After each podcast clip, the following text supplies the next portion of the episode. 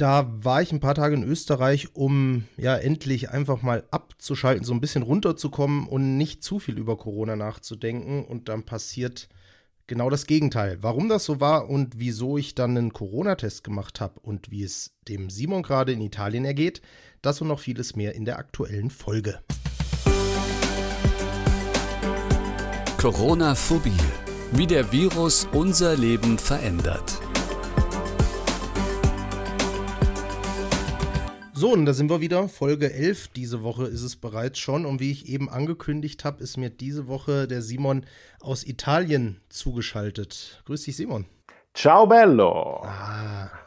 Hi Marcel, schön, dass wir uns hören und sehen. Ja, kann ich nur zurückgeben. Sehr schön, dass es geklappt hat ähm, dass das heutzutage technisch alles so möglich ist. Ist ja bereits unser zweiter internationaler Podcast. Das letzte Mal warst du in Oberösterreich, soweit ich mich zu, äh, zurückerinnern kann, vor ein paar Monaten.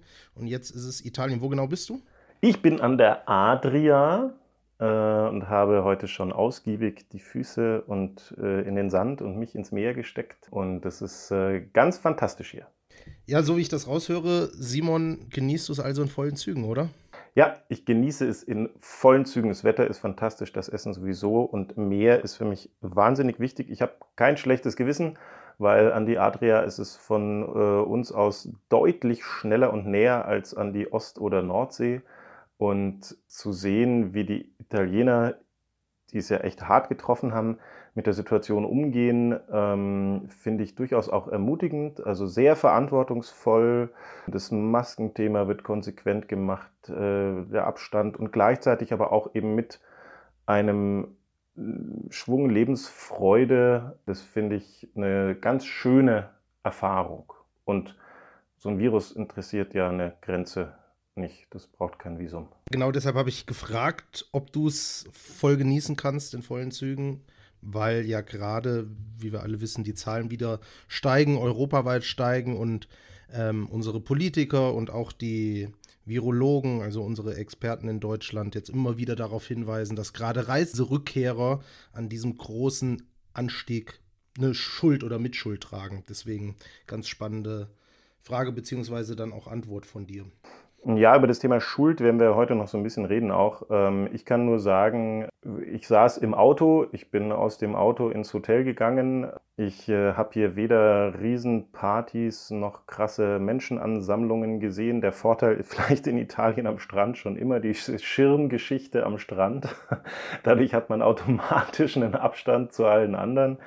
Und deswegen finde ich das eine absolute Sache, die vollkommen in Ordnung ist. Und wir hatten ja auch schon gesagt, es tut gut, bringt Energie und die Kraft, da bin ich weiterhin überzeugt, die brauchen wir noch, ähm, wenn der Sommer vorbei ist, ganz stark. Ja, absolut. Und auch, wo du das gerade gesagt hast, wie ähm, du vom Auto dann ins Hotel oder so ausgestiegen bist. Ich habe vor zwei, drei Tagen wieder mal eine Talkshow verfolgt und da hat irgendjemand einen ganz spannenden Satz gesagt. Ich kann dir gar nicht sagen, wer es war. Es war auf jeden Fall kein bekannter deutscher Politiker oder so, ähm, ein anderer Experte, aber er sagte, es ist ja auch nicht das Problem, dass wir in den Urlaub fahren, sondern wenn, dann ist es unser Verhalten im Urlaub. Und äh, da musste ich ein paar Mal nicken und sagen, ja, es ist nämlich nicht das Problem, dass wir in den Urlaub fahren und eventuell in Risikogebiete fahren, sondern ob wir uns da komplett gehen lassen und alle Schutzmaßnahmen, die wir gelernt haben, über Bord werfen oder ob wir trotzdem da weiterhin so ein bisschen mitdenken. Wie war es denn bei dir in Österreich? Ja, wie ich vorhin zum Einstieg schon mal kurz angekündigt hatte, ich habe mich echt tierisch drauf gefreut, auch einfach mal so ein paar Tage rauszukommen. Und ich habe auch mit Absicht Österreich gewählt, weil ich zumindest davon ausgegangen bin, dass es in Österreich sehr ähnlich zu uns in Deutschland abläuft oder sogar halt zu uns hier in Bayern. Und man sich da auch nicht so viel umgewöhnen muss und einfach sich dann auch auf eine gewisse Art und Weise dort sicher fühlt. Du warst ja selbst in Oberösterreich neulich. Ähm, wann war das bei dir? Im Juni, glaube ich? Nee, das war früher, das war Ostern, glaube ich. Ja, ich hatte das Gefühl, ich war in Tirol, also so richtig, Corona ist da eigentlich gar kein Thema mehr gewesen, was einerseits ja gut tun kann, aber andererseits auch ein bisschen mich zumindest und auch meine Partnerin ein bisschen abgeschreckt hat, weil das Thema ist halt einfach nach wie vor zumindest sehr präsent in den deutschen Medien Und ähm, wenn dann da vor Ort nirgendwo mehr Mundschutz getragen werden muss, ja, im Supermarkt ist es wieder eingeführt worden, die Mundschutzpflicht, aber im Tourismus kein Kellner Mundschutz trägt, äh, Abstand nicht eingehalten wird, maximal darauf hingewiesen wird, dass man einen Meter Abstand halten soll, aber eigentlich das auch nicht geahndet wird, wenn es nicht gemacht wird. Offiziell ähm, eine Feierlichkeit an dem See, wo wir waren, stattgefunden hat, also offiziell keine illegale Party, sondern offiziell, wo sich boah, schätzungsweise 2.000 bis 3.000 Menschen aufgehalten haben, die nicht nur annähernd 10 cm Abstand gehalten haben, sondern es war einfach wie auf einem großen Rockkonzert. Da muss ich sagen, konnte ich mich tatsächlich nicht ganz so gehen lassen, wie ich mir das gewünscht habe, weil ich halt einfach immer dran denken musste, es ist halt äh, einfach nicht vorbei. Und wenn ihr jetzt hier in Österreich und wahrscheinlich waren es meistens deutsche Touristen für eine Woche Urlaub wieder alles loslassen müsst, was ihr eigentlich die letzten Wochen und Monate gelernt habt, dann ist es kein Wunder, wenn es bald alles wieder heftiger wird. Ja, so verbinde ich leider so ein bisschen meinen Urlaub mit der ganzen Situation. Na, schade, das, das, das tut mir leid. Also jenseits der, der Berichte und Zustände und wer auch immer wo gefeiert hat, aber dass du dich nicht entspannen konntest, das, das ist schade. Dafür ist der Urlaub ja eigentlich nicht da. Aber Simon, dafür haben wir unsere aktuelle Podcast-Folge. Yep. Mit dir als Psychologen und ähm, dem akademischen Direktor der Steinbeis Augsburg Business School. Habe ich da, glaube ich, einen guten Partner an der Seite, der mich und auch unsere Hörer jede Woche so ein bisschen vielleicht auf den Boden der psychischen Tatsachen, will ich mal sagen, wieder runterholen kann.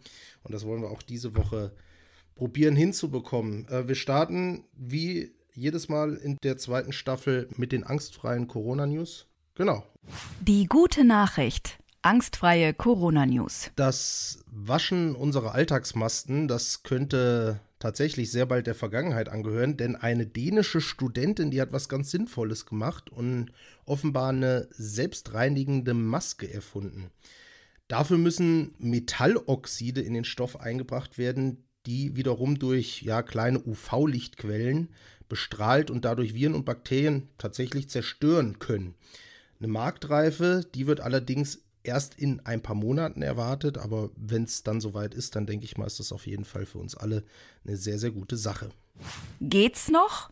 Das Unwort der Woche. Diese Woche habe ich mich für einen Unsatz der Woche entschieden, nicht nur für ein Unwort. Und der Unsatz, der begleitet mich nicht erst seit Corona, sondern schon ein bisschen länger. Der lautet, du hast mich angesteckt ich äh, kenne ihn noch aus Kindertagen. Meine Mutter war, als sie noch gearbeitet hat, Ärztin und hat das dann gerne gesagt, ach, du hast mich mit Schnupfen angesteckt. Ähm, und was ich daran so unsätzlich finde, ist, dass es nach einem Vorwurf klingt mit so einer verhohlenen Absicht, als hätte der, der den Schnupfen oder eben möglicherweise irgendwas anderes hat, mit Absicht mich angesteckt. Und das fand ich da schon immer schwierig. Das lässt sich relativ simpel lösen, indem man sagt, ich habe mich bei dir angesteckt. Ich habe mir das da geholt.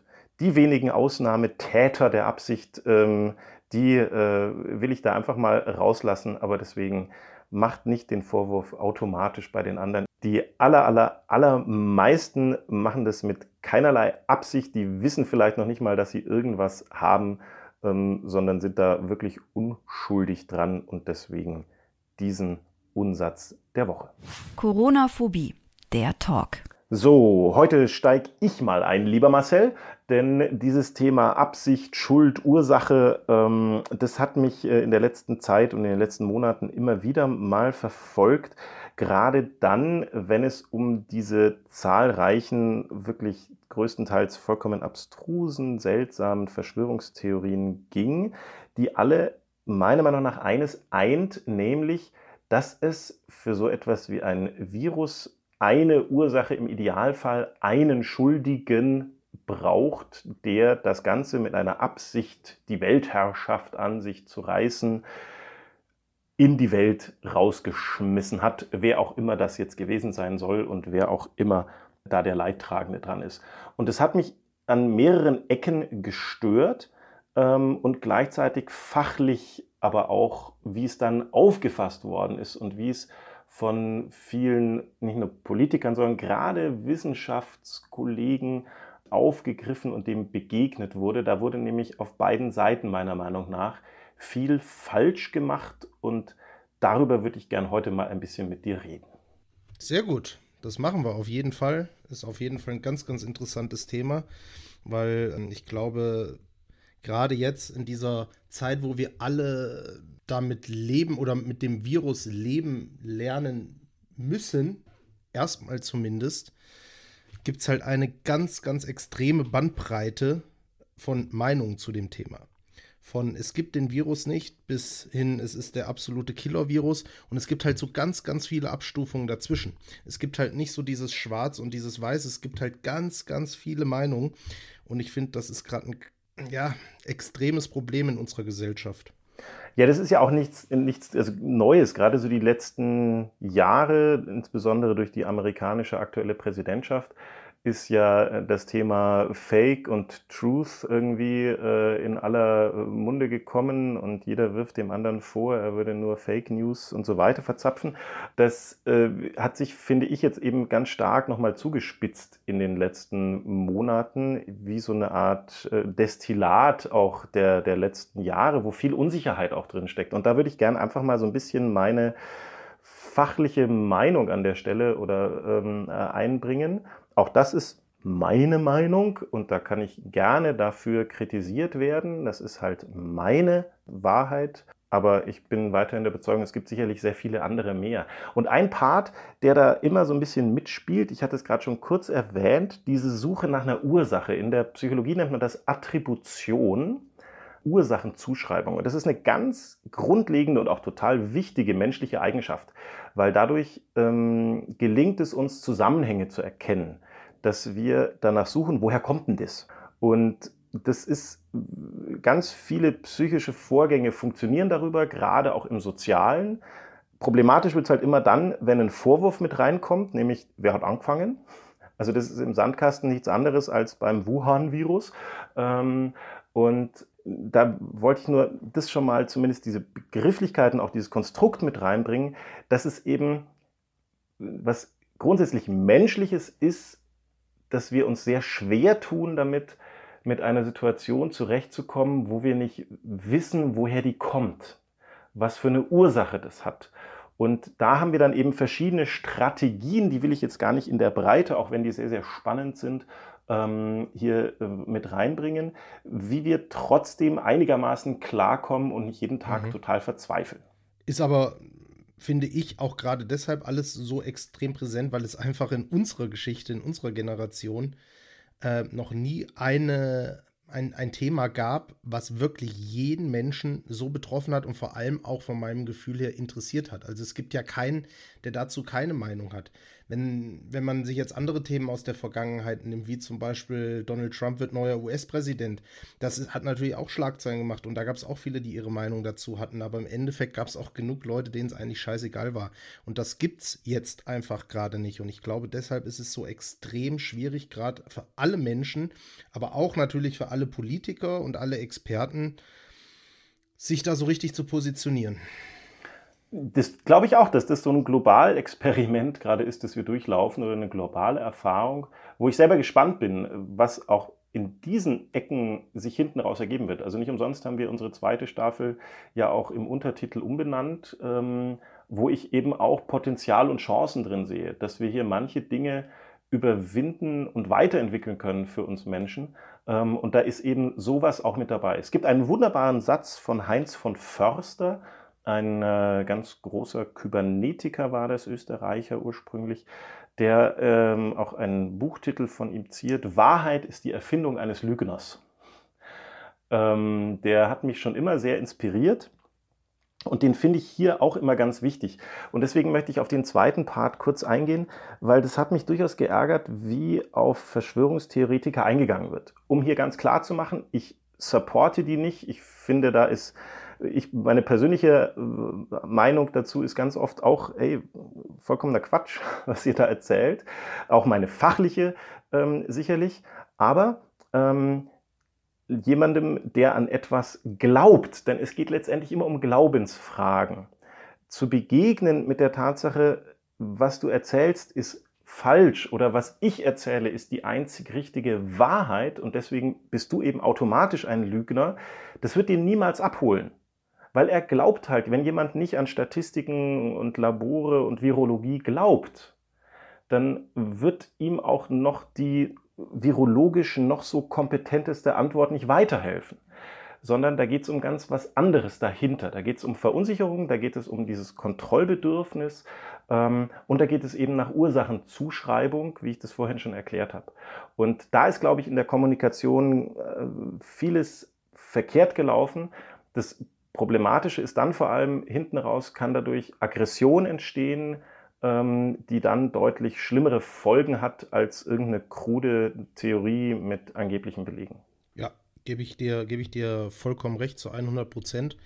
Ich kann mich da an ein Beispiel aus der letzten Woche erinnern. Da hat Markus Söder wieder eine seiner Pressekonferenzen gehalten und ich habe mal ganz genau auf seine Rhetorik geachtet. Und wir haben ja wirklich echt viel erreicht in Deutschland bislang und auch in Bayern natürlich. Markus Söder sagt ja oft, dass wir in Bayern vielen Bundesländern da einen Schritt voraus sind. Ob das da wirklich, ob das alles wirklich der Fall ist, das sei dahingestellt. Ähm, sei es drum, wir haben, glaube ich, alle viel erreicht und da können wir stolz auf uns sein. Aber Markus Söder hat nicht mit einer Silbe erwähnt, dass wir was Gutes zusammen geschafft haben, sondern es ging wieder einzig und allein darum, uns aufzuzeigen, dass wir uns gerade alle ganz, ganz schrecklich verhalten. Und so hat er es auch formuliert. Also er hat nicht bestimmte Gruppen angesprochen, sondern er hat generell gesagt, wir werden nachlässiger ähm, und die Zahlen steigen. Und was ich ganz, ganz erschreckend fand, er hat dann auch gesagt, der Virus, der wird gefährlicher und gefährlicher und hat dadurch, finde ich, wieder eine wahnsinnige Angst und Panik bei vielen geschürt, ohne das wirklich in dem Moment durch irgendwelche Quellen belegen zu können. Ich weiß, worauf er hinaus wollte. Er wollte sagen, es gibt jetzt die ersten Langzeitstudien und dementsprechend könnte man eventuell davon ausgehen, dass der Virus gefährlicher ist als zunächst angenommen aber er hat es so wieder als die allumfassende Wahrheit hingestellt.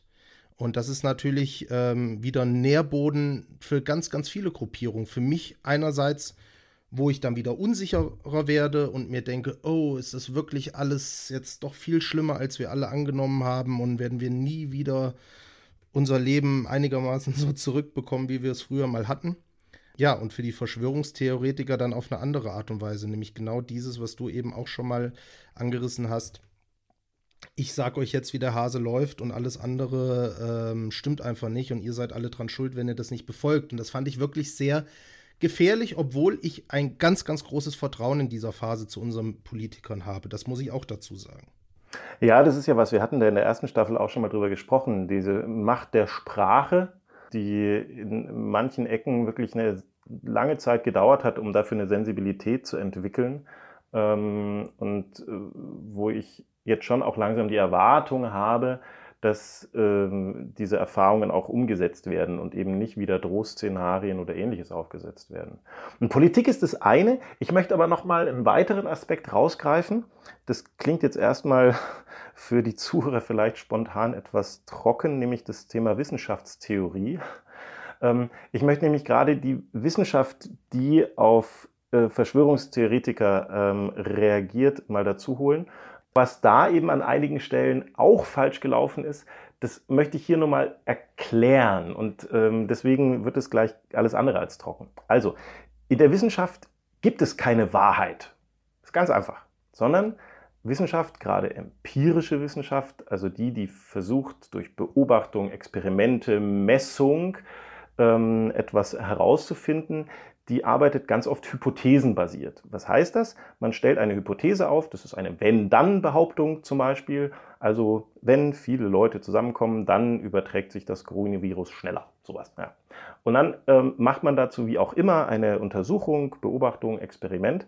Mm, und mit den Ergebnissen, die herauskommt, kann diese Hypothese entweder bekräftigt werden oder widerlegt.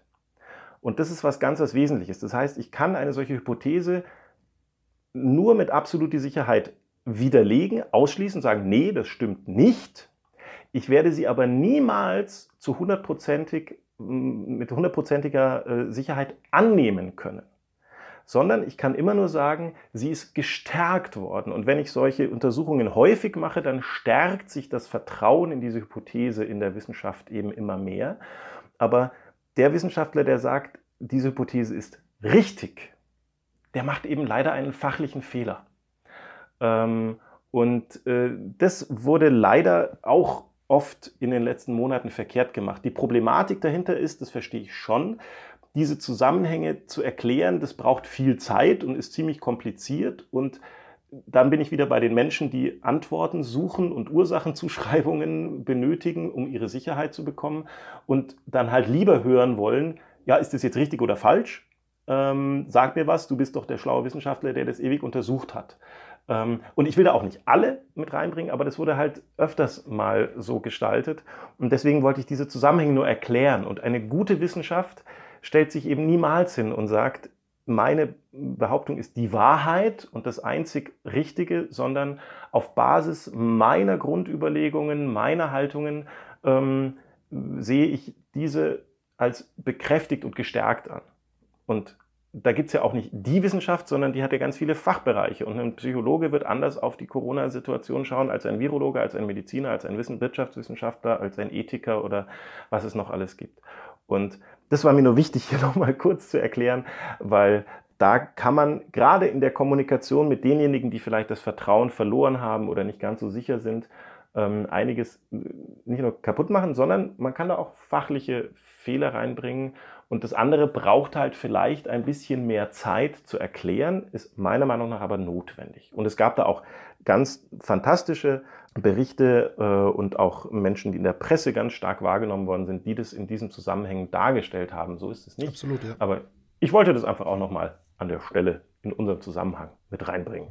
Gilt aber natürlich genauso, Simon, auch für die andere Seite. Ne? Gilt nicht nur für die Wissenschaftler, gilt dann sicherlich auch für die, die entweder sagen, den oder das Virus gibt es nicht oder die sagen, es ist doch alles halb so schlimm, es ist doch nur wie eine Grippe, da müsste man ja genauso sagen, hey, das ist genauso wenig die Wahrheit. Weil es gibt die Wahrheit nicht. Absolut, absolut. Die Wahrheit, also wenn, dann gibt es nur immer die subjektive einzelne Wahrheit, deine, meine. Und mm, wenn manche Leute von der gleichen Wahrheit überzeugt sind, dann ähm, äh, sehen sie das halt als eine gemeinsame an. Aber wenn wir das mit einem bisschen Bedacht äußern würden, dann kann daraus nämlich ein Dialog entstehen. Dann kann man schauen, was ist denn das Bedürfnis dahinter. Dann kann man auch ganz schnell sehen, dass es letztendlich immer eine Glaubensfrage ist. Und Wissenschaftler glauben halt an Wissenschaft und äh, andere glauben halt an was anderes. Aber es ist nie ein letztgültiger Beweis dafür. Das ist sogar ehrlich gesagt ziemlich müßig ähm, und überflüssig, sondern eher zu schauen, hey, so sehe ich das, wie siehst du das denn? Hm, okay, wie können wir denn da jetzt was Gemeinsames draus gestalten? Und das, und das finde ich hier wieder spannend, nicht nur in Virusfragen, sondern in Beziehungsfragen, also mit eurem Partner, ganz ehrlich da draußen, in dem Moment, wo ihr sagt, ich weiß, hinterfragt euch mal, nee, äh, oder ich habe recht, na, schwierig bis hin zur großen Politik. Ähm, also das täte uns, glaube ich, allen ganz gut an der richtigen Stelle mal ein Konjunktiv könnte sein, möglicherweise mit einzubringen. Aber um da vielleicht jetzt auch noch mal anzusetzen, du sagst es ja gerade, Kommunikation ist eigentlich das A und O und das hatten wir auch schon in unserer letzten Folge, wo es darum geht, Standpunkte transparent klar zu machen, damit jeder weiß, woran er ist. Aber mit anderen Worten, es, ich meine, das ist irgendwie so das Fazit aus jeder unserer Podcast-Folgen. Eigentlich geht es darum, dass sich alle mal zusammensetzen und ihre Meinung untereinander austauschen, was ich mir aber auch als sehr, sehr, sehr, sehr schwierig vorstelle. Also gerade bei Menschen, die eine beratungsresistente Einstellung haben. Und da, da, spreche ich für beide Seiten, sowohl die, die sagen, es gibt den Virus nicht, als die, die sagen, es ist das Schlimmste, was uns je passiert ist. Also da auf einen gemeinsamen Nenner zu kommen, stelle ich mir unglaublich schwierig vor. Und da weiß ich nicht, ob solche, auch wenn wir in einer Demokratie natürlich leben, ob solche Diskussionen wirklich gewinnbringend sind. Ich stelle mir das persönlich ehrlich gesagt sogar unmöglich vor. Also das ist äh, nicht machbar. Also äh, dass wir alle eine gemeinsame Schnittmenge irgendwie entwickeln. Nee, dafür sind wir zu unterschiedlich, wir Menschen. Und davon gibt es für uns zu viele und das ist für mich soweit auch okay. Ähm, ich wollte das auch nur aus meiner Sicht der Dinge, was diese Dialoge und das Aufeinandertreffen von Wahrheiten einfach mit reingeben. Und ähm, ich bin nicht umsonst nicht Politiker geworden, der eben irgendwann mal Entscheidungen treffen muss, weil das ist wiederum der Job definitiv von der Politik, eine Entscheidung zu treffen, zu sagen, wir machen das jetzt so, auch wenn es nur Wahrscheinlichkeiten sind, die dahinter steckt und auch wenn wir nicht wissen, was rauskommt, sondern äh, das muss dann auch passieren. Und jede Entscheidung hat ihren Preis, das ist auch klar. Und das muss dann da auch passieren. Und das ist dann wiederum auch der Job da ganz klar der Politik. Mein Job ist eben, über sowas aufzuklären und das da mit reinzubringen. Und ehrlich gesagt bin ich saufroh über meinen Job und dass ich den anderen nicht machen muss. Ja, da bin ich auch absolut froh, dass ich nicht den Job der Politiker habe. Vor allem muss ich da manchmal Sachen versprechen, die ich vielleicht nachher sowieso nicht halten kann. So wie ich jetzt auch fast nicht gehalten hätte, was ich am Anfang versprochen habe, nämlich dass ich aufkläre, warum ich einen Corona-Test in der letzten Woche gemacht habe. Das hatte nämlich einen ganz einfachen Hintergrund. Meine Freundin ist nach unserem Österreich-Urlaub, ähm, wo ja, wie gesagt, kaum Maskenpflicht geherrscht hat und generell nicht auf Abstand geachtet wurde, kurz danach mit Fieber krank geworden. Und ähm, da habe ich umgehend gesagt, hier äh, Corona-Test machen. Und da wir zusammen wohnen, habe ich einfach, auch wenn ich keine Symptome verspürt habe, gleich einen mitgemacht. Und ähm, war Gott sei Dank bei uns beiden aber negativ. Also es scheint auch noch andere Viren zu geben. Da hat sich wohl meine Freundin was anderes eingefangen. Und ja, auch mir geht's weiterhin gut. Simon, also wenn du aus Italien zurückkommst, ähm, du hast ja theoretisch die Möglichkeit, dich an der Grenze testen zu lassen. Lass dir gesagt sein, es tut nicht weh, aber es ist nicht so angenehm, wenn dir jemand mit so einem Stabol in die Norsen hinten rein geht. Danke, danke für den Tipp. Ich denke drüber nach. Ich mache das, wenn dann erst, wenn ich wieder zu Hause bin. Aber vorher stecke ich jetzt noch ein paar Tage die Füße in den Sand und lasse es mir gut gehen. Schön, dass wir uns gehört haben heute, Marcel. Absolut. Dir einen schönen Urlaub und an alle anderen, die noch ihren Urlaub vor sich haben, auch einen schönen Urlaub. Und wenn ihr Lust habt, abonniert unseren Podcast über Spotify, YouTube, iTunes und Co. Dann bleibt ihr immer auf dem Laufenden. Corona-Phobie, der Podcast mit Dr. Simon Hanzog und Marcel Schmidt.